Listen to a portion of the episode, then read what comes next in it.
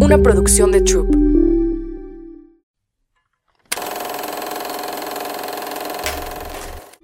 Hola, yo soy Carla Cardona y esto es Querida Valeria. Querida Valeria, tal vez en algún momento de tu vida puedas encontrarte con personas que no quieran lo mejor para ti. Personas sin empatía, sin escrúpulos, quizás crueles, que harán de tu vida algo muy precario, pero que muy probablemente al principio parezcan tus nuevas personas favoritas. Al principio te harán sentir la persona más especial del mundo. Te bombardearán de amor para que unas semanas después comience una verdadera pesadilla. Dudarás de ti, de lo que te hace ser tú, te envolverás en patrones de complacencia extrema, en donde dar al otro no tenga fin y te quedes en completo despojo de tu alma. Personas que no dudarán en jugar con tu mente, haciéndote creer que no eres lo que piensas que eres, que se meterán en tu cabeza secuestrando cada uno de tus pensamientos y voluntad. Tal vez un día, que deseo con todo mi corazón, nunca llegue, te veas al espejo y no te reconozcas. Si algún día llega este día, este episodio estará esperándote para decirte, no estás sola, vas a salir de esta. Bienvenidos a un episodio más de Querida Valeria. En esta ocasión tengo a Efren Martínez, doctor en psicología, MBA, MSc en Dirección de Recursos Humanos y uno de los mayores expositores del pensamiento de Víctor Frankl.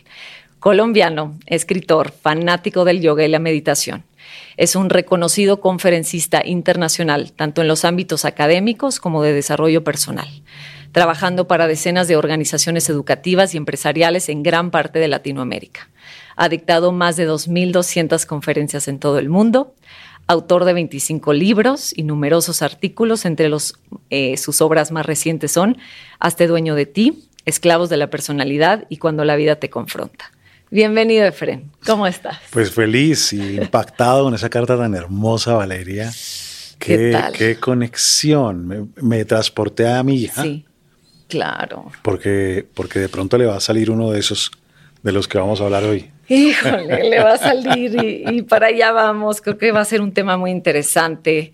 Estamos aquí, tengo aquí a Efren para hablar acerca de la personalidad narcisista, el trastorno de la personalidad narcisista. Hay maneras, diferentes maneras de decirlo, ¿no? Trastorno narcisista de la personalidad.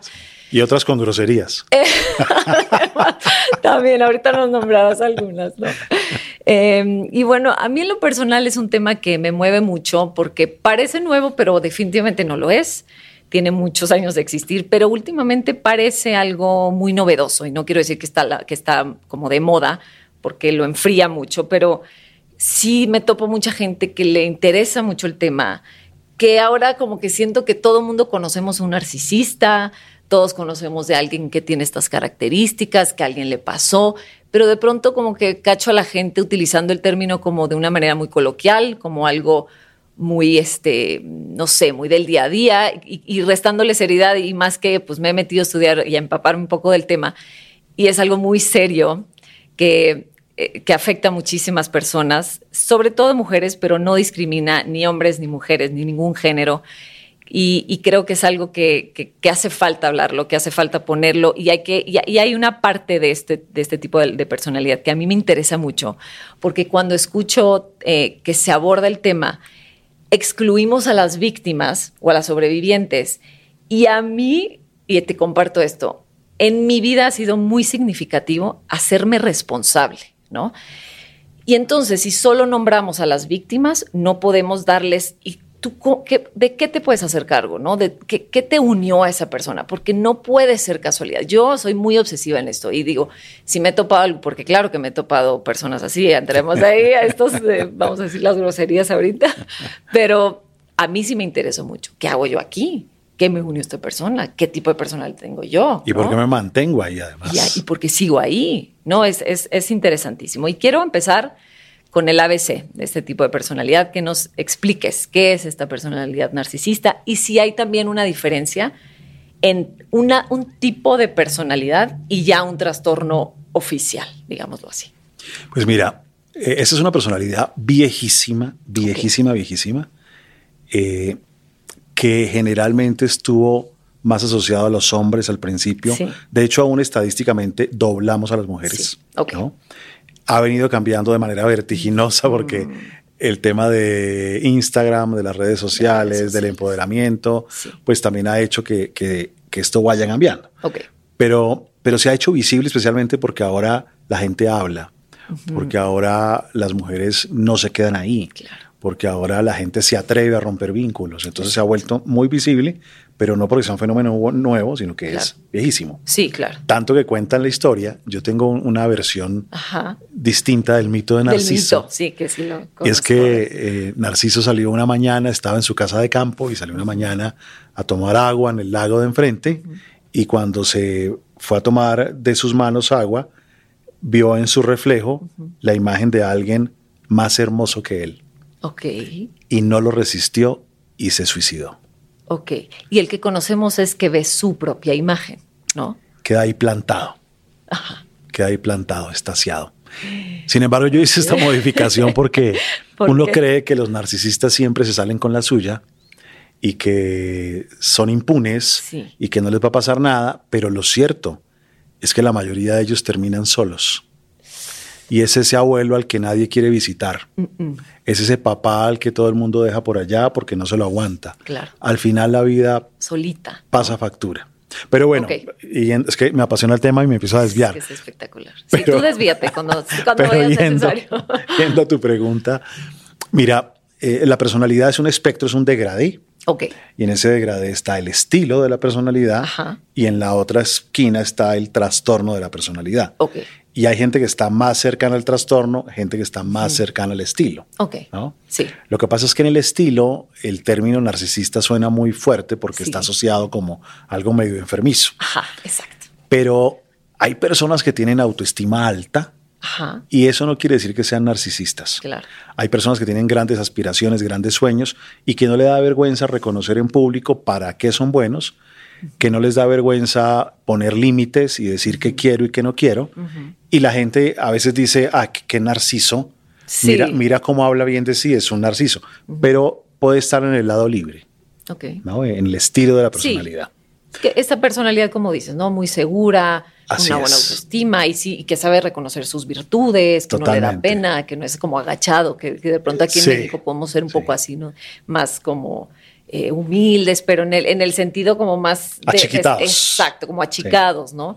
Claro, Sí. ok. No, estos son grandes mentores, grandes líderes, pero que tienen la capacidad de reconocer al otro, que no se sienten agredidos cuando los critican. Es más, reciben la crítica para mejorar, no andan pendientes de quién los descalifica, no están llenos de envidia para ver cómo...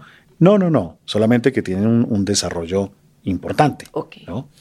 En cambio, en el trastorno nos encontramos con gente que tiene muy poca capacidad de autocrítica, de hecho no se ven a sí mismos, sino que tienen una autoobservación sesgada Sí. para solamente ver las características positivas de su personalidad y volverlas grandiosas. Yo lo llamo la personalidad grandiosa. Claro. Pero los defectos, los errores, las dificultades, no las ven. No las pueden No las ven.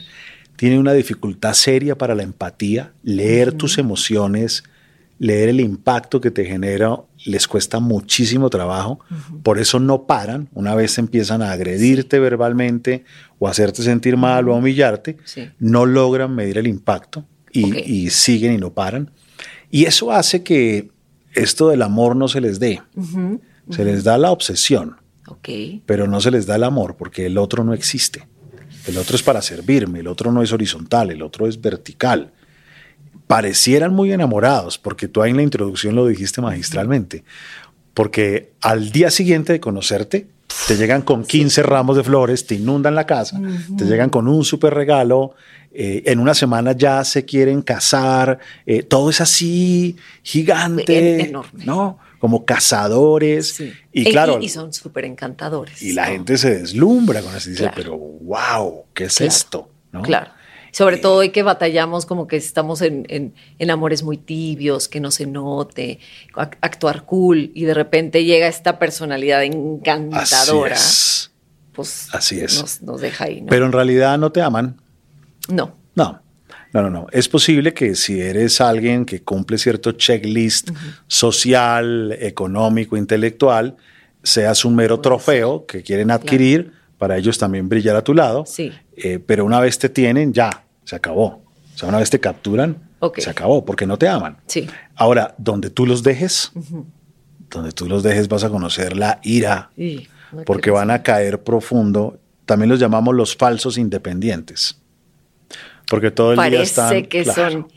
son súper independientes. Claro. Yo no te necesito, yo soy feliz yo solo, tú a mí nada, pero donde los dejes. Ahí vas a. ahí y dime una cosa.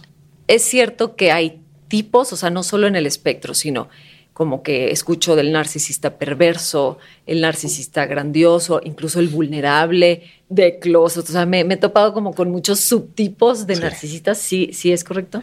Pues mira, hay muchas propuestas. Algunas son meras reflexiones, Ok. eh, otras son fruto de la investigación. Eh, pero casi todo el mundo coincide en que hay dos, como dos grandes personajes dentro de estos. Y recientemente uno que se llama el narcisista encubierto. Entonces tenemos Ay, suena eso. el, narcisista vulnerable, Sí. el narcisista grandioso Sí. y el narcisista encubierto. El encubierto, le dicen encubierto porque es una mezcla entre la personalidad evitativa y tímida y el narcisista. Entonces, como son tan evitativos, desde afuera tú no les ves el narcisismo porque no son este prototipo grandioso que habla de sí, conquistador, sino más bien son callados, distantes emocionalmente, pero en la casa. En Horror. la casa son dictadores y tiranos. Y cuando su pareja llega un día a la oficina a decir que fue agredida o que algo, todo el mundo dice, Jaimito. Imposible. Jaimito no puede ser. No puede Y eso lo vuelve más complicado porque a la hora cuando ya quiere salir y alzar la, alzar la voz, nadie, Nadie te le va a cree. creer, ¿no? A eso lo llamamos el narcisista encubierto. Hay, hay, hay bastantes artículos hoy en día sobre eso, Ok, que es una mezcla narcisista con, con evitativo. ok. Y está los otros dos, que no es que sean dos, sino Ajá. que son dos extremos de la misma persona. Entonces, eh, algunos entran en estados de embotamiento afectivo, donde se sienten que no valen nada, con una depresión profunda, pero sin que nadie los vea. Ok, que no se note. Que no, se note nunca, por Sí, supuesto. jamás, jamás. Encerrados, escondidos. Y ahí hablamos de un narcisista vulnerable.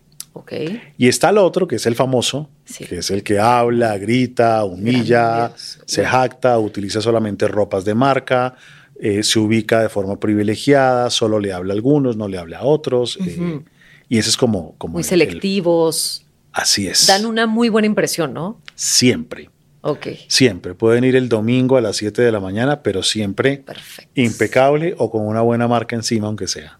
Y eso es confuso porque me comunica de alguien que se cuida, nada más, ¿no? Como me, me da un buen, una buena impresión, ¿no? Sí. Y eso de hecho, por ejemplo, hay, hay descripciones en, en diferentes autores. eh, tienen mucho miedo a envejecer.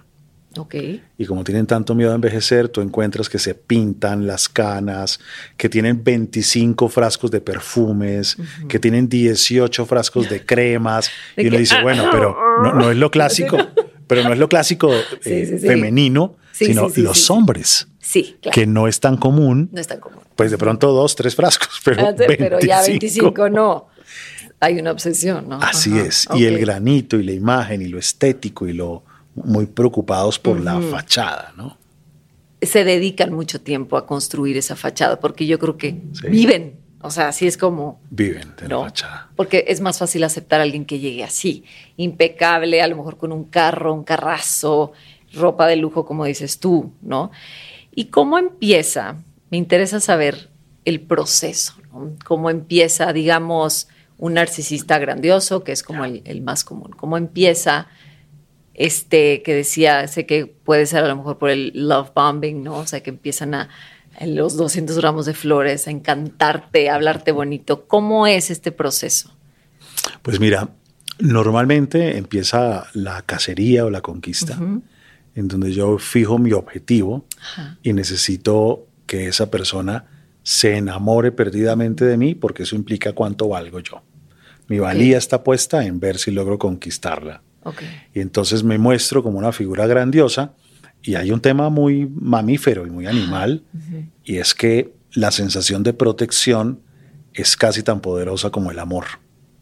Ok. Entonces, si yo soy el macho alfa, si yo soy un árbol frondoso, gigante, con una gran sombra, pues podría ser yo el candidato ideal para procrear y que él pueda cuidar mis crías. Es muy animal, muy animal. Sí. Y eso hace que ciertos perfiles terminen siendo un tanto más atractivos que otros. Entonces, de entrada, esta imagen grandiosa, pues genera cierto impacto que te da a ti la sensación de que seré cuidado, cuidada, seré protegida, cosa que nunca pasa. Aparte, paradójicamente. Pero de entrada siento es estoy como, claro, claro, claro. Ahora, el narcisista miente, normalmente miente. Eso quiere decir que el narcisista te dice, cuando yo gané el concurso internacional de equitación, y en realidad ha montado en caballo dos veces. o sea, así de enorme, así, así de mucho lo agrandan, pues. Todo lo magnifican. Hablan todo el tiempo de sus fantasías de éxito, poder, dinero, conquista. Tal vez los más evolucionados lo, lo disimulen un poco y entonces a veces tú crees que te están escuchando, pero en realidad están esperando a ver cuándo pueden seguir hablando de ellos. Claro. Están esperando su turno. Exacto. ok, ok, ok, ok. Ok, muy bien. Y una vez tú tienes esa sensación de, de, de uy, alguien grandioso que puede cuidarme, sientes este rush ahí emocional, eh, pues vas a empezar a encontrar que alguien que sabe tanto, puede que no sepa nada, pero dice que sabe mucho, alguien que tiene tanto, puede que no tenga mucho, pero pareciera, eh, se fija en mí se fija en mí. Entonces, yo también soy valiosa. Y ahí terminas generando otro enganche. ahí está. A ver, vamos a ir para allá, ¿eh? pero ahí está el gancho, ¿no? Así es, así es. Y la posibilidad que se vaya es complicado. Después va a llegar la fase de la ambivalencia, porque en la fase de la ambivalencia es a veces estoy, a veces no estoy. Entonces, el narcisista tiene esta capacidad de bloquearse emocionalmente y generar tal nivel de frialdad que es como si tú no existieras. Entonces te llevó al cielo, te prometió la gloria y de pronto de un momento a otro... Ya no existes. ¿Y sabes por qué? Porque hoy no quisiste sexo o porque hoy no te pusiste la blusa que tenías que ponerte o porque hoy no dijiste algo inteligente delante de mis amigos, o porque hoy, porque cualquier cosa que tú hagas en donde yo como narcisista pueda quedar un poquito abajo o sienta un poquito de descalificación, te lo voy a cobrar y te lo cobro con la ley del frío. Y, generalmente va a ser por cosas chiquitas. Que tú ni te das cuenta. Que, ¿Cómo? ¿Mi vestido fue el problema? O sea, no, no entiendo qué pasó. Así es, así es. Y claro, eso va a generar algo, pero puede ser que al otro día otra vez sea este ser amoroso que te llena de cosas y tú ah, me volvió el aire y a los dos días otra vez el frío. Y ahí estás en ese juego y nada más fuerte y enganchador que la ambivalencia. Totalmente. Y además que lo, lo de esto, lo, Ay, de verdad que se me eriza la piel, ¿eh? porque eh, qué, juego tan perverso, ¿no? Hay detrás de todas estas conductas. Y, ver como que pensar en esa persona que falló, ¿no? Como estabas diciendo, a lo mejor dijiste algo inadecuado para el narcisista y entonces cómo te la cobra, pero además tiene la crueldad porque pues parecería algo muy bonito que ya esté contento contigo, pero entonces empiezas a vivir de limosnas, o sea, empiezas a vivir con el engaño de... Tal cual y el foco para la víctima empieza a ser, yo creo que una obsesión en su comportamiento. Entonces, ¿qué voy a decir? como lo dije. Y, si le gusta. Empieza a cuidarse. empieza a cuidarse, ¿no? ¿Qué digo? ¿Cómo me muevo? Que no se vaya a molestar. ¿No? Y, y, tratar de leerlo. Yo creo que son personas que se vuelven hipervigilantes al otro tratan de leer cómo llega a la casa, hijo de buenas, hijo de malas, y Así es. le va a gustar, no le va a gustar. Y luego aparte tienen yo creo que la maldad de decirte, se te ve increíble esa blusa y luego a lo mejor en dos días ya no. Qué horror, se te va apretada. totalmente, totalmente. Además que el narcisista tiene tanto miedo a la descalificación que estar con alguien que no muestre todo el tiempo un máximo nivel o que no sea todo el tiempo muy inteligente o que no sea, puede afectar mi imagen.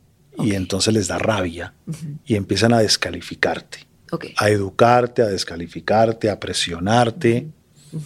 Y tú empiezas a buscarles aprobación, a tratar de agradarles, a tratar de evitar que te pongas bravo, te empiezas a colocar más pequeña, más pequeña y el otro se va colocando más grande y ya la ambivalencia se acaba y ya llegamos a otro estadio donde ya no hay ambivalencia, sino que yo estoy ahí metiéndome con temas personales porque mi descalificación se vuelve ya algo hacia ti burdo. Eh, yo no estoy diciendo que esa blusa no te combina. Eso lo decía en la fase de ambivalencia. Ahora en esta etapa te estoy diciendo que eres una gorda despreciable, que eres una estúpida. O sea, ya se metió a la persona. El pretexto, la, ambivalencia es la bolsa, el vestido, lo que dijiste o no dijiste. Ahorita ya es ataque. Abierto. Así es, así es. En la ambivalencia es sutil porque te hace comentarios como, mira, tú te quejas que a veces yo soy un hombre muy frío, pero, pero en realidad Claro que te amo, claro que te amo. De hecho, tú no eres el prototipo de mujer con el que yo he estado acostumbrado a estar en mi vida. Y mira que estoy contigo. ¿Qué más prueba quieres? No puedo con eso que estás diciendo. ¿Te imaginas? Como para botarlo por la ventana. Qué terrible. Nos reímos porque en este momento no lo vivimos, pero si no sería terrible. No, estaríamos ahí, o sea, ya no puedo estar aquí. Este, Ay, no, qué fuerte, qué fuerte, Fred. Eh, háblame del aislamiento, porque también tienen este mecanismo que te empiezan a aislar, que a lo mejor se me ocurre, tú corrígeme, que en esta etapa de la que, hablas de la ambivalencia, como todavía no se muestran, a lo mejor tuvieron un arranque, pero se controlaron y entonces todo está bajo control.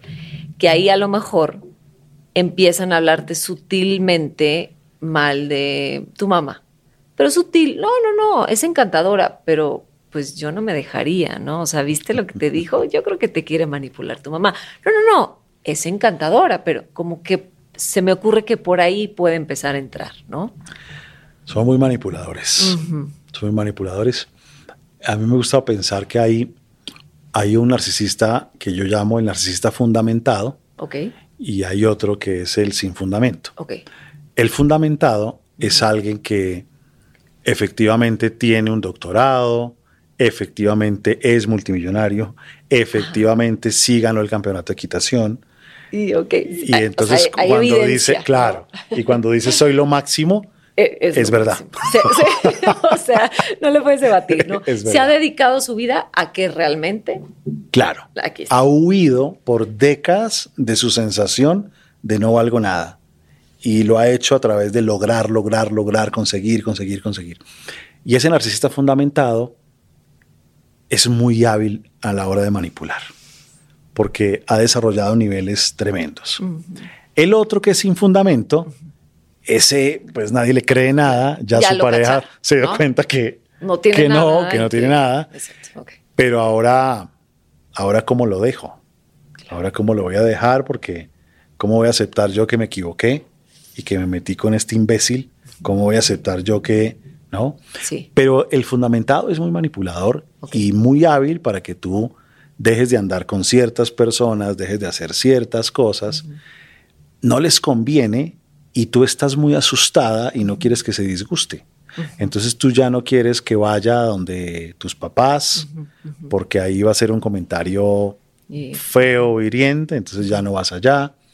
Eh, tú ya no te ves con una amiga porque él ya te dijo que andabas con una perdedora, que te robaba la imagen, que qué ridículo, ¿no? Entonces ya no vas allá porque se disgusta, ya no hablas con ningún amigo porque no puedes hablar con otros hombres, ya no, y terminas con un mundo reducido a que él o ella es la única opción. Claro.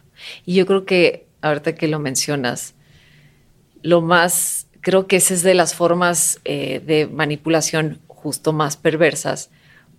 Ay, qué fuerte, porque, porque hacen que tú estés en contra tuya. Ellos no tuvieron nada que ver, que a lo mejor fueron tan hábiles que tú dices, no, es que realmente él, él ha sido muy bueno conmigo, él me protegió, o sea, fueron tan hábiles para hacerte creer que tú solita, no, ¿de no, ¿qué me estás hablando? Tu mamá siempre es bienvenida aquí. Ah, pero no más llegue la mamá.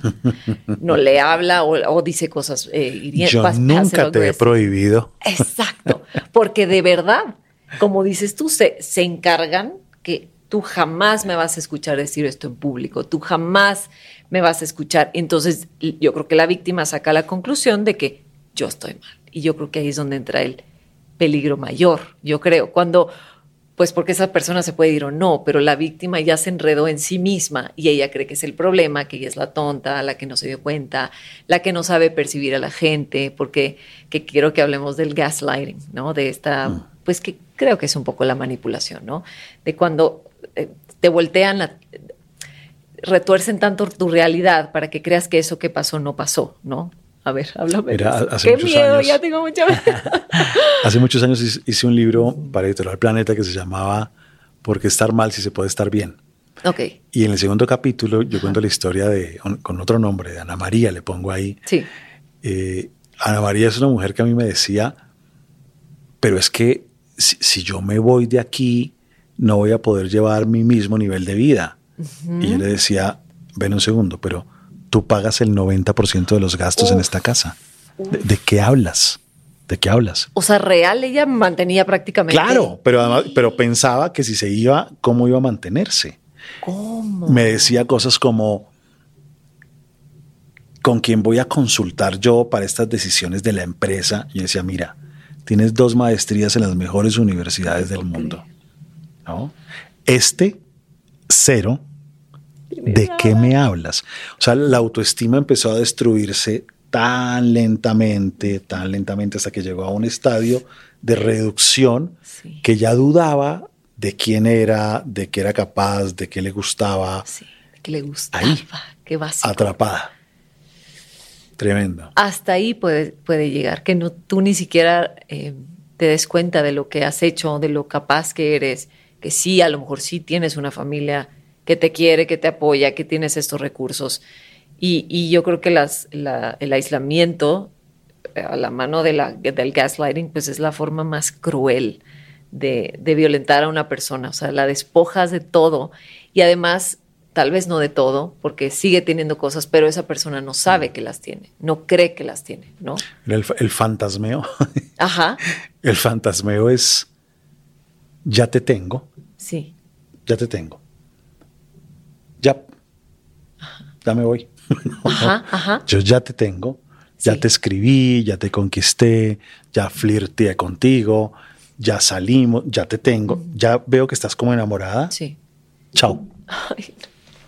Qué horrible. Porque ya no siento nada. O sea, ya no siento nada. Es como si. Ya. Ya. Se acabó. Y sabes qué es lo peor? Que es verdad. Sí. Es decir, el narcisista literalmente se le bajan las dosis de dopamina, porque mientras está en la conquista, es, eh, siente todo este high, ¿no? Pero una vez ya te siente ahí, es como si se apagara un botón y de verdad no siente ya nada. O sea, ahí sí te está diciendo la verdad. Exacto. Ahí sí. créele, por favor, créele. Créele. Y las mujeres, no, es que yo sé que me amas. No, no, te créele, créele, por favor, ¿no? Oye, platícame, ¿cómo nace un narcisista? ¿Cómo se forma? ¿Quiénes son los papás de los narcisistas? ¿Hay diferente, hay, hay, solo un método de crianza o hay varios estilos que los pueden formar? ¿Cómo es el entorno que lo refuerza o, que lo construye? Mira, eh, hay un componente biológico. Sí lo hay. Que las investigaciones de Jan Libesley empezaron a encontrar que, que habían ciertas, ciertos temperamentos, ciertas sensibilidades que podían favorecer más que alguien desarrollar una personalidad narcisista. Eh, y ahí se hablaba, entre otras, de una de un temperamento disocial, que consistía en que la conexión con lo social y lo empático les costaba más trabajo. Y que su umbral de dolor y de sensibilidad era mucho más alto. Y por lo tanto sus emociones eran más planas. Más flat. Pero eso no quiere decir que vaya a desarrollar una personalidad narcisista porque uno puede encaminarse a través de la educación y lo pedagógico. El tema es que si tus papás eran así o tu papá era así, pues no solamente es lo biológico, sino que vas a crecer en un contexto Y en ese contexto van a haber unas formas educativas que van a ir permeando la construcción de esa personalidad. Hay muchas teorías, pero yo podría resumirlo en dos. Eh, hay una que a mí me gusta llamar la teoría del príncipe, en donde tu niño es un príncipe. Es que sí lo es, Efren. El Es un mío sí príncipe. lo es. Y ese príncipe llega un día a la escuela sí, y descubre que ahí hay otros 40 príncipes. claro. Ok. Y entonces empieza a entender que es un lenguaje amoroso de mamá. Y ya. Ok. Pero, ¿qué Eso sucede? Eso es lo normal. Ok. Porque uno le Ah, dice no a la niña especial, la ¿no? princesita Claro. y mi príncipe, El campeón. el campeón, Sí. pero es un lenguaje afectivo. Sí. Y los niños llegan al colegio y se dan cuenta que hay 40 campeones. Dice, ¿qué pasó acá? Esto es un fraude. ¿Qué pasó? Es un fraude. ¿no? Claro. Y ya, y lo entienden y ya. sí. Pero ¿qué pasaría si llega el campeón o el príncipe a la escuela y llega la mamá y el papá a exigirle a los profesores que lo traten como un príncipe Sí. porque no puede ser que lo hayan regañado por no haber llevado su tarea. Y- No puede ser que este otro niño lo haya hecho pasar un mal momento, entonces vamos a hablar con los papás porque le hizo pasar un mal momento a mi hijo, le está haciendo bullying, cuando el bullying no tiene nada que ver con eso, tiene que haber diferencia de poder, tiene que ser sistemático, tiene que ser Teniendo continuo. una serie de características, Claro, ¿no? claro. Entonces, ese niño lo sacan de esa escuela y lo llevan a otra Sí. porque en esa escuela no lo valoran como príncipe. Entonces, cuando empieza a suceder eso, este niño no logra ese proceso normal y natural de darse cuenta que no es un O sea, príncipe. porque esto no es. lo- el problema es que no solo eres mi príncipe y ay, mi niño, ¿qué quieres de cenar? Entonces, como muy consentidos, digámoslo, sino que ya las- la mamá o el papá es más común de la mamá o, o es de ambos. No, de ambos, de ambos, porque no es este consentimiento amoroso, Ok. porque realmente los papás son distantes afectivamente. Como que en el narcisismo. De esa manera. Tal cual. O sea, en el narcisismo Sí, no es que yo iba consintiéndote, acariciándote porque no eres mi príncipe. No, tú eres mi príncipe, pero Y no, ni te acerques. claro. Tú eres el mejor artista, pero yo no te abrazo ni te consiento. Yo voy al colegio y te defiendo porque esos imbéciles no conocen al hijo del rey. tú, Exacto. eh, pero no te va a dar un beso nunca. Ay, no, no sabía Eh, eso. esa es la teoría del ¿Qué príncipe. hablas? Claro. Y ahí se arma un, un nar- un narcisista. Y hay otra que es la que suele estar detrás del fundamentado. Ok. O sea, esta es la que está detrás del sin fundamento. Ok. Ok. Ok. ok. Que el mundo es para él sin que haga mérito. En el fundamentado están aquellas teorías que dicen que es un niño hiperdescalificado Ok. Por padres distantes afectivamente que todo el tiempo lo están descalificando y usted no va a poder y usted no vale nada y usted... Y algunos de esos niños Sí. van a encontrar una forma de sobrevivir. Y en esa forma de sobrevivir encuentran que pueden descalificar, que pueden ser más fuertes, que pueden blindarse, que pueden desconectarse emocionalmente y que pueden demostrarle al mundo que ellos no son así. Y eso suele estar debajo del, del que fundamentado. Entonces se busca pruebas a lo largo de su vida y obtener cosas y alcanzar cosas. Sí. Eh, nunca basta, o sea, siempre le falta. Para llegar. ¿no? Sí. Ahora, en común, ¿qué tienen? En común tienen eh, esta falta de vínculo afectivo. Ok. Son personas que no saben vincularse o que no se vincularon Sí. sanamente. ¿se puede De hecho, el papá lo llama delante de sus amigos y dice, aquí está Carlos, mi heredero, que es el mejor, y lo consiente así, Sí, lo que porque no sabe. Y después cuando se van los amigos, ni le habla. No. Sí, para afuera, lo que decíamos, ¿no? Siempre para afuera, que se vea, que quepa en el cuadro este perfecto.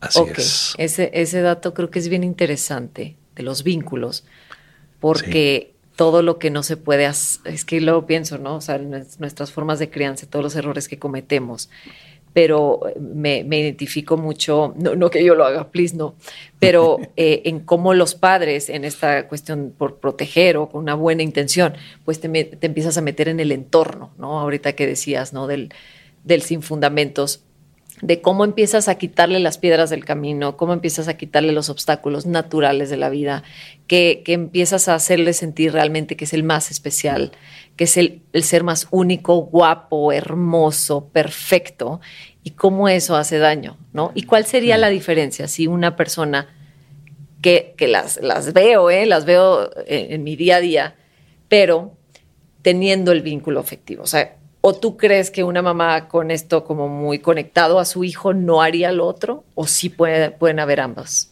Difícilmente va a haber narcisismo si generas vínculos sanos. Sí hay algo acá, ok. Difícilmente. Mira, uno, de, los, uno de los hombres más ricos de España y, durante unos años acompañaba a uno de sus hijos, al mayor. Ok. Este niño, bueno, este niño no tenía veintipico de años, pero este niño para verse con el papá, tenía que cuadrar las citas con su asistente. Ok. O sea, el hijo tenía que llamarle al asistente para poder ver a su papá. El, papá viajaba tres semanas al mes. Este niño lo veía desde que tiene uso de razón, una semana al mes, nada más. Eh, cuando ya se volvió grande, entonces eh, para ver al papá tenía que hablar con su asistente que le cuadraba una cena o le cuadraba un almuerzo. Y cuando hablaba con su papá, solamente hablaban de los negocios. No hablaban del vínculo, no hablaban del cariño, no hablaban de... Racionalmente, recibía este niño muy buenos consejos de este padre. Muy buenos, de, verdad. De verdad, o sea, eran buenos. Un hombre brillante, eh, pero emocionalmente nunca estaba. Distancia total. No se abrazaban, nunca, no se tocaban, no había contacto físico. Y este hombre de 24 años tendría, cuando yo lo conocí, eh, emocionalmente es como si no existieran las emociones. Es totalmente plano, desde la cabeza nada más. Eh, calculador, sin, calculador sin poder ser vulnerable. Claro, jamás. Y claro, creció en un contexto en donde desde pequeño le mostraron que, que eso era de tontos. ¿no? Y ahorita lo has estado mencionando como de, esporádicamente, pero ¿cuál es el dolor del narcisista? ¿Qué es lo que le falta? ¿Qué es lo que, además del, vínculo, pero qué se le desarrolló de... Em, ¿Qué le duele? ¿A qué le tiene miedo? Mira, yo, yo hice una investigación con más de 11 mil personas de toda Iberoamérica. Wow. Eh, buscando los dolores de cada personalidad y buscando lo que amenaza o estresa a cada personalidad. Y en el caso del narcisismo, el dolor más fuerte es el desamor. Es una sensación que tú no eres lo suficientemente digno para ser amado.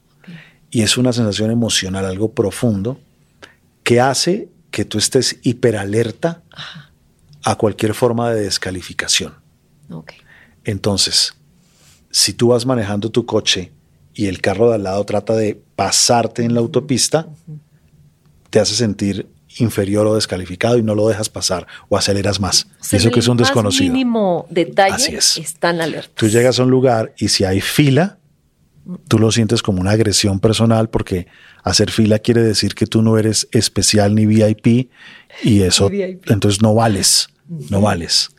Que alguien te haga una crítica significa que se te está poniendo encima y entonces tú no vales para ser amado que alguien te deje en visto 10 minutos y no te conteste de inmediato, significa que tú no eres digno de ser amado y, te da rabia, ¿no? Entonces tú estás con unos radares encendidos para detectar señales verbales o no verbales de descalificación.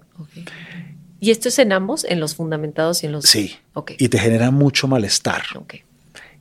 Y tú no quieres ese malestar porque te duele profundamente el desamor, lo disimulas, pero te duele un montón y entonces lo que tú haces es un montón de conductas para evitar que eso pase y un montón de conductas para eliminar el malestar cuando eso pasa. Las que tú haces para evitar que eso suceda es que te muestras de forma grandiosa, te muestras como alguien necesario, te muestras como alguien muy importante, de tal forma que los demás no se atrevan a criticarte o a descalificarte porque tú eres tan grande y apoteósico que cómo, cómo lo voy a cuestionar. Claro. Esas son las estrategias preventivas. Ok. Pero, eh, pues como uno no controla el mundo, habrá alguien que te adelante en carretera. Efectivamente. Habrá alguien que te haga una crítica en una exposición. habrá alguien que en un negocio te diga, eso no es así. Y entonces ahí no logras evitar que el malestar aparezca. Y una vez aparece el malestar, tú sacas tu sable y te corta la cabeza. Entonces ahí es cuando el narcisista va a descalificarte, a humillar, a agredirte. Como sea, porque están los muy evidentes, ¿no? Los a lo mejor violentos o que tienen arranques de ira, pero están los que no, los que pueden guardar, este me las va a pagar, no son más vengativos. Así es. Y para mí es como la pregunta del millón.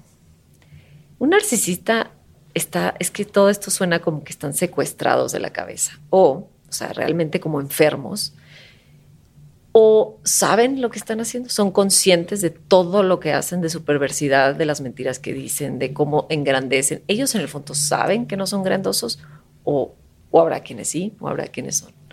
Con el paso del tiempo lo empiezan a ver. Ok. Pero puede ser que durante años no lo vean. Realmente. No lo vean realmente. Que estén convencidos que tú deberías estar a su servicio y que no entienden por qué tienes esa actitud con ellos. Literalmente, no, no, no me da para entender qué estás haciendo. No. Ahora, ¿por qué con el paso de los años empiezan a verlo? Porque ya llevan dos divorcios. que ya no me dan las cuentas, ¿no? Porque ya por creerte el rey Midas, perdiste un millón de dólares en una jugada tonta por aparentar, porque ya las consecuencias empiezan a aparecer y ya empiezan a decir, sí, yo, soy un poquito prepotente. Ok, ya, empiezan a empezar a, como empiezan a aceptar ciertas, o se empiezan, como decías tú, a quedar solos. Lo que pasa es que el proceso es demorado porque como intimidan tanto a las personas, el grueso de la gente decide callar.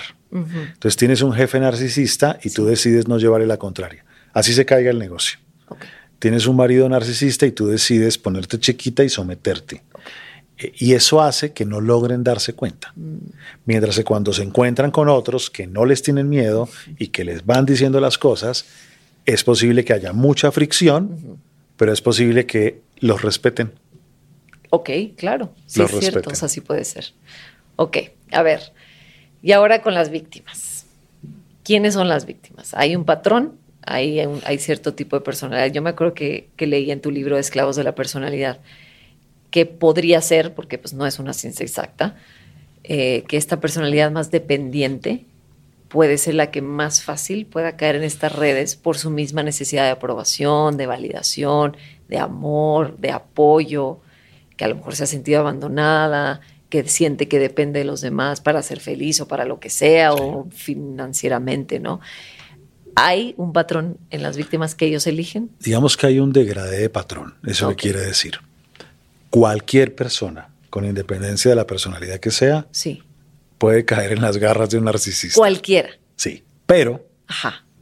si tú tienes un buen desarrollo, mm. te vas a ir rápido. Ok, esa es la diferencia. puedes caer en las garras, puedes dudar, puedes afectarte un poco, pero finalmente te vas a ir. Ok, ya, ya, ya lo caché, lo cachas más rápido. Exacto. No me cuadra esto. Así es, así es, te vas a ir. Okay. Mientras que las personas más vulnerables en términos afectivos eh, van a quedarse ahí años o toda la vida. Cada vez menos, porque ahora se vale que uno se separe. Sí. Pero, pero pueden durar años. Y entonces ahí, claro, ahí observamos que las personas que tienen mucho miedo al rechazo o que tienen mucho miedo a la insuficiencia, que la desaprobación los afecta muchísimo, que la búsqueda de aprobación es su arte, por decirlo así, pues son las víctimas perfectas, porque yo con este deseo de ser admirado y tú buscando a quién admirar y quién seguir, pues estamos perfectos. No, o sea, el uno para el otro, pero el dependiente quiere a quién admirar para recibir amor. O sea, yo te voy a embellecer. Recibir protección. eres lo máximo y entonces, ¿tú qué me vas a dar aquí? Protección. Ok.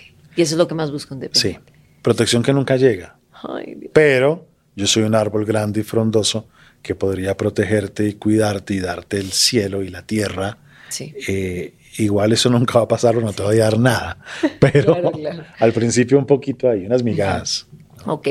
Y ¿Cómo tú crees que, porque de pronto son cosas que me encuentro cuando, no sé, voy leyendo casos y así, Las personas están muy confundidas y, quieren sí o sí, porque yo creo que es parte de sentirse engañado y que tienes como que esta mente ya muy nublada y secuestrada, no sabes quién eres, pero sí como que tienes esta noción y hay mucha confusión en torno a ti. Y ya no saben como que, que si, si sí estoy con un narcisista, no, lo dejo, no. Eso es lo que me parece más triste y confuso, porque contrario a lo mejor a una persona, un macho que solo golpea y grita, pues es muy evidente y a lo mejor hasta hay personas que dicen es más fácil dejar. Eh, eh, me, me, topé con una como frase súper triste que decía, ojalá me pegaras para poder irme, pero no me pegas. Son, o sea, hay personas, sí. hay narcisistas que se mantienen en esta versión, sí. que es imposible dejarlos. ¿Qué pasa con eso? ¿Por qué no lo Mira, puedo dejar? Porque una vez estás tan reducida en tu autoestima, uh -huh. ya no crees en ti. Has cortado algunos vínculos porque tus amigas más cercanas uh -huh. te han dicho, vete de ahí, vete de ahí, vete de ahí y tú lo defiendes sí. y tú terminas alejándote de tus amigas y entonces ahora cómo vas a ir donde ellas a decirles que te quieres ir cuando ya lo hiciste cuatro veces, uh -huh. las cuatro veces has ido donde tus amigas, todas okay. te han aplaudido y te han hecho fiesta sí. y al día siguiente estás con él. Okay. Entonces ya ahí pierdes ese recurso. Okay. Ya quizás te aislaste también de tu familia uh -huh. porque tu papá te lo dijo, porque tu mamá te lo dijo uh -huh. y tú por supuesto lo que has hecho es defender claro. y decir, entonces ya sí. estás ahí sola uh -huh. y aparte de estar solo o sola, pues tienes la autoestima muy débil y tú empiezas a pensar, como decía ahora con Ana María, que no te vas a poder mantener, que no vas a poder sobrevivir, que vas a fracasar y va a ser otro intento de relación fallido, luego hay algo mal en ti, uh -huh. debes ser tú la que estás mal, y además él se ha encargado de hacer ya sentir que tú estás mal. Sí. Entonces no tienes recursos ni personales, uh -huh. no tienes recursos sociales, quizás de pronto ya no tienes recursos económicos porque uh -huh. también te los ha quitado todos, te los ha chupado todos, te sí. han endeudado, y cuando estás ya sin recursos, pues estás ahí paralizada. ¿Y cómo dejas a un narcisista? Qué difícil, porque unos no te quieren dejar ir. Mira, has estado ahí 10 años Ajá. o 5, no tienes que dejarlo al otro día. Ok. ¿no? Es importante saber eso. Sí. Uh -huh. Puedes esperar un mes, dos meses, uh -huh. tomarte un tiempo para prepararte. Okay. No cuando has querido salir corriendo, pero de pataleta, pero en realidad no tienes la decisión profunda de irte, sí. sino porque te sentiste mal, vas, te quejas con tus amigas y al día siguiente vuelves con él. Sí, exacto. no. Decíamos, ¿no? Uh -huh. Si tú necesitas organizar tus finanzas, uh -huh. tómate unos días. Okay. Porque de pronto necesitas organizar ese tema uh -huh. porque no tienes con qué comer. Claro. ¿no? Si tú necesitas rodearte de gente y volver a decir a tus amigas, mira, me cuesta, sé que lo he intentado y no he podido, pero me estoy organizando, sí. necesito tenerte ahí cerca. Okay. Si necesitas hablar con tu familia, Ajá. ok recuperar Porque todos estos vínculos, como es. tu red de apoyo, ¿no? Así es. Okay. Recuperar tu espacio. Ok. Y si a pesar de eso no sientes la fuerza interna, entonces hacerte acompañar de tal forma que puedas empezar a aprender a poner límites, uh -huh. empezar a recuperar la autoestima que perdiste o que quizás nunca tuviste uh -huh. y que ahí te daban un poquito de migajas de eso. Y, te. Okay. y empezar a trabajarte para que estés sí. lista para dar el salto okay. y darlo. Claro. Por supuesto que es distinto si hay un tema de maltrato físico o estas Ajá. cosas donde la vida está en riesgo, ahí no importa, Exacto. tienes que irte de te una. tienes que ir y ya Exacto. después resuelves cómo te... Exacto, okay. tal cual. Y es importante, eh, se habla mucho del contacto cero, porque son tan hábiles y a lo mejor si no una situación de violencia, no estás en riesgo, pero decidiste, decidiste separarte, pues siguen encontrando maneras de envolverte, de decirte, o a lo mejor con los hijos, o a lo sí. mejor incluso con tu vida personal, y te sigue, y a lo mejor sigue regresando, o sigues dudando. Además que te han entrenado porque te hicieron pasar meses de la fase de ambivalencia, okay. en donde tú sientes ese frío horrible, donde no vales nada, y al otro día sientes el cielo y la gloria, Ajá. y una sensación Ajá. de alivio gigante. Uh -huh. Entonces tú estás súper entrenada sí. para que lo dejas, uh -huh y aparece un periodo de desierto, okay. de sensación de desprotección, de minusvalía, y de pronto aparece una llamada de él llorando. Y uno no, dice, él llorando. Jamás se hizo vulnerable, jamás lo he visto llorar. Es que me ama. Al fin, ¿no? Ya entendió y me valora. Y cae de nuevo. Las historias que nos hacemos, qué terror. No te está llorando a ti. No te está llorando. Está llorando que ahora no sabe quién le va a ordenar la ropa por las mañanas. Exacto. Eso es lo que está llorando. Está viendo la montaña de ropa y no sabe qué hacer. Eso es lo que está llorando. Está llorando su ego. Lo que le duele es el ego porque lo dejaron. No te está llorando a ti. No, no, no. Eres un objeto. Sí. Yo creo que es eso, ¿no? Las víctimas son sus objetos, que, es, que, que solo están para servirlos, ¿no? Y entonces es importante el contacto cero. Totalmente. Así como, como mala, como plaga, como hierba mala, cortarla. Claro que ahora digo, sí, pero tengo tres hijos con él. Bueno, ahí se nos complica un poco el asunto. Híjole, sí. Ahí se nos complica un poco el asunto. Sí, sí, sí. sí. Eh, pero al principio, entre más logres mantener distancia, mejor. Es decir, si tienes que organizar solo por WhatsApp, nada de llamadas telefónicas. Ay, pero es que de pronto se va a poner bravo, ya no es tu marido. Que se ponga bravo, que grite, que lo que quiera, pero solo por WhatsApp. Eso debe ser difícil. Duro, porque ahí enfrentas y por eso necesitas sacar músculo en tu proceso terapéutico. Entonces, eh, el contacto cero a veces es imposible, pero tú puedes no escuchar la voz, porque la voz pesa, sí. no verlo, porque la imagen pesa, sino que sea solamente por WhatsApp. Que sea solamente para los temas de los hijos. Ay, pero es que tenemos que arreglar los temas económicos y de los bienes y la repartición de... ¿Para eso están los abogados? Sí. O sea, le que se encarguen los abogados. ¿no? sí, claro. Que se encarguen ellos, porque para eso se les paga. O sea, solo lo indispensable. Y así, ¿no? Como de esas maneras como WhatsApp, no llamadas, porque es por lo emocional que te llega, ¿no? Quizás cuando todo sane y pase el tiempo, incluso puedan llegar a tener una buena relación, como el padre de los hijos. Ok. Pero hasta ahí. Hasta ahí. Y en este proceso de recuperación, te decía al principio que me parece muy importante, eh, una vez pasada cierta etapa, no sé, dependiendo la gravedad ¿no? de, la, de la relación, pero pasa una recuperación y efectivamente te diste cuenta que, no sé, pediste ayuda y te dijeron, pues fuiste víctima de un narcisista, ¿no? Y entonces empiezas a, validar todo lo que sí pasó y que no fue tu cabeza lo que creó todo esto, sino que sí pasó esto, ¿no? creo que es fundamental, pero hacerlo de una manera, y por favor corrígeme, estoy aquí también para aprender, de cómo te haces responsable de lo que viviste, de lo que a ti te toca. Y yo siempre digo eso, ¿qué te toca? Es que me pegaban, es que me manipulaban. Ok, sí, y es importante verlo, sí fuiste víctima, sí, es, sí te pasó eso, sí es un mal hombre, todo vamos a nombrarlo. Pero de pronto queda un vacío y hay una etapa como pero ya esta historia caducó, ya la conté tanto, ya todo mundo se dio cuenta o que ya pasó a lo mejor dos años.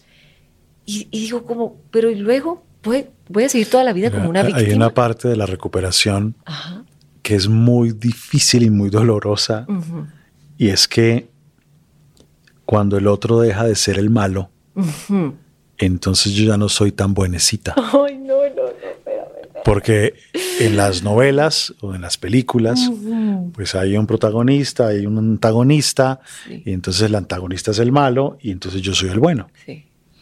Pero si el antagonista ya no es el malo, entonces ahora yo ya no soy el bueno. Y soltar ese rol de víctima o de yo era la buena y este era el malo.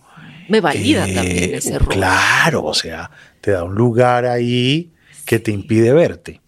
Cuando yo me quejo todo el día del otro, no puedo ver mi participación. Ah, exacto. ¿Y dónde estuvieron todas esas banderas rojas que se asomaban con vallas, con mensajes, por todas partes las banderas rojas? Ahí estaban y las viste, por supuesto.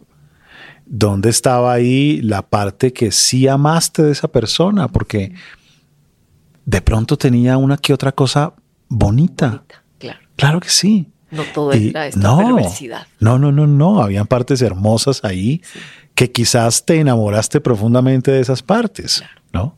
Y entonces ahora tienes que ver, ¿y qué hacías tú? ¿Cuál era tu pedazo en esa historia? Y uno quisiera seguir en el lugar de la víctima. En el fondo sí. O de la buenecita. Sí. ¿No? Por, por, por todo lo que recibí en ese proceso, ¿no? A lo mejor mis amigas me protegieron, a lo mejor tuve la atención de mis papás, que a lo mejor ya no me pelaban, pero ahora ya me vieron como pobrecita, mi hija, en todo, Sí. en, donde, en donde estuvo todo este tiempo. Y el tema es que si tú permaneces en el lugar de la víctima, solamente vas a encontrar por el camino victimarios. Y, o sea, esto va a Porque si ese es tu papel de víctima, pues ¿quiénes se te acercan? Pues los victimarios. Qué caño. Si tú eres la buenecita, pues los otros tienen que ser los malitos, ¿no? Y sigues perpetuando esto. Totalmente. Entonces, hay una etapa del proceso en el que tienes que soltar la queja, tienes que soltar la victimización, tienes La que historia soltar, también la tienes que soltar. claro, la historia, la versión esa que construiste de... Para de- sobrevivir, está bien, ¿no? Claro, fue un tiempo Exacto. y para irse de pronto Sí. necesitó Sí, armar esto, todo eso. armar. O verlo muy malo, ¿no? Para Pero ahora cierro este capítulo y entonces, ¿cómo voy a vivir el resto de mi vida? Y ahí digo, ¿cómo? Ay, no, espérame, espérame. ¿Cómo Es si yo soy es la víctima? ¿Cómo ahora cómo vivo? fuerte, porque eso te hacía ser quien eres. A lo mejor seguía perpetuando, validando este rol que tenías a lo mejor desde niña. O sea, esto no es casualidad. Y entonces, cuando te quitan al malo del cuento, ¿quién soy? Así es. No, no, entonces no soy nadie, no, Sí. no. Ahora de quién me quejo? vacío. Ahora de quién me quejo? Es que sí. Eh, ahora, ahora qué me gusta. Porque No sé qué es que este desgraciado elegía siempre por mí. Listo, ya no está el desgraciado. está, a ver. ¿Qué eliges? ¿Cómo así que toca elegir? Sí, Es que no sé, que no sé qué. ¿Quién elige por mí? Claro. ¿No? Claro. Antes era ese desgraciado que me imponía todo. Listo, ya no está el desgraciado, fuerza. ya no está el desgraciado. Ahora elige, es que no sé qué elegir. Es que es cierto, porque lo así, ¿no? Y vas a los helados y, y, y- sigue aferrado de que, sí, amiga, pero fue hace cinco años. O sea, creo que ya podrías elegir de que, ok, sí, pero ya podrías saber si te gusta vainilla o el chocolate. ¿no? Entonces, antes por lo menos tenía alguien que eligiera por mí. Y ahora no está y me toca a mí elegir. Y no sé qué me gusta ni qué quiero. y de eso me hago responsable. Ahí empieza mi trabajo. Ahí empieza tu nueva vida. Ahí empieza tu nueva vida. Así Ay, es. qué bonito. Bueno, ok, ya llegamos al final de este episodio. Creo que cada subtema se puede desarrollar. Cada caso, podríamos poner casos Seguro. en donde cada uno es distinto. Es sin duda un tema súper complejo. No es eh, lo que decía en, en otro episodio, ¿no? No, es- no te haces un examen y te sale alta el azúcar y ya tienes esto. No, hay muchos matices, hay diferentes estilos, no hay como como de libro, ¿no? Pues sí hay un narcisista de libro, pero pues si hay algo en ti que ya no resuena o hay una red flag que no te late, yo creo que es importante hacerse responsable desde el principio, poner atención, a lo mejor dudar, pero no soltar el foco rojo, no soltar que si hay algo que no te está... Sí. ¿Para qué jugar con fuego? Porque he visto a las sobrevivientes de narcisistas. O sea, realmente es un proceso muy duro. Sí. Tú no me imagino lo que has de haber visto. O sea, recuperarte de algo así debe ser tremendo. El, no sé si sí aplica ya un estrés postraumático, deja una huella profunda. Y conforme más dejes pasar el tiempo, más cuesta recuperarse, más cuesta salir, porque son prisiones. Y, y de pronto luego a veces pienso, pues tuviste mucha suerte si tú tuviste una posición privilegiada de poderlo dejar a él, pero llega a tal punto muchas veces que te vació tanto, te dejó tan despojada de todo, que ellos te dejan a ti sin nada, Sí. triste, Aunque hay algo un poco en esa historia también hermoso y es que, por raro que suene, Sí, pero muchas personas desde niñas sí, que tuvieron un padre narcisista, una madre narcisista, y toda su vida se tejió de esa manera hasta que viene esta pareja y se produce este rompe fuerte y la rehabilitación es difícil y demorada, pero llega un momento en el que muchas le dan la vuelta de tal manera que reconstruyen la historia y ya no son esa niña del papá narcisista, ahora son mujeres que piden lo que quieren, Mm. que se valoran a sí mismas, que no necesitan la valoración del otro y que algunas he escuchado decir, gracias. Porque me tocó vivir esto para resolver 40 años de historia que tenía atrás. No solo con este personaje, sino 40 años de historia. Es que ahí yo creo que tiene todo que ver esto. esta capacidad que la tenemos todos, que a lo mejor la sacamos antes o la sacamos después, dependiendo muchas cosas, pero de resurgir de estas cosas, de siempre se puede resurgir, que no estamos solas o no están solas ni solos, que siempre hay como que un lugar a donde ir, siempre habrá, habrá alguien que nos ofrezca un apoyo, siempre habrá salida. Que no es fácil, pues no, no es fácil. No, no, no fue fácil tampoco vivir eso. Exacto. No, pero salir se puede. Y no solo se sale. Yo creo que si eres lo suficientemente constante y valiente, le das la vuelta al grado de decir, hasta gracias a mi ex o a mi papá o a mi mamá, porque pude hacer todo esto. Efren, muchas gracias. Gracias por hoy. A ti por invitarme. Y quédate todos los días platicando de todos los trastornos.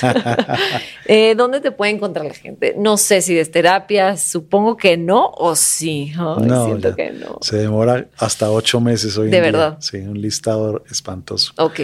Pero eh, por Instagram me consigue muy fácil, Efren Martínez o eh, o en mis dos podcasts también, el Rincón a propósito y el Rincón de los Errores. Okay. Eh, es muy fácil. Y, conmigo hay un equipo gigante de terapeutas en plataformas, en sedes, en clínicas. Que, son expertos en estos clínicas en adicciones en Colombia. Aquí en México ya estás por abrir la clínica, ¿verdad? No, ya ahora estamos abriendo las formaciones. Exacto, eso sí. Pero yo creo que de aquí a dos años eh, tendremos las clínicas que no son solamente de adicciones, sino también de dependencias y demás. Un montón de cosas, sí, que hay, que hay que traerte para hablar de adicciones, híjole, otro gran tema. Gran Aquí vendré feliz. Por favor, pues muchas gracias si, te, si llegaste hasta acá. Gracias por habernos escuchado, gracias por reflexionar con nosotros. Nos vemos el próximo episodio de Querida Valeria. Hasta pronto. Querida Valeria.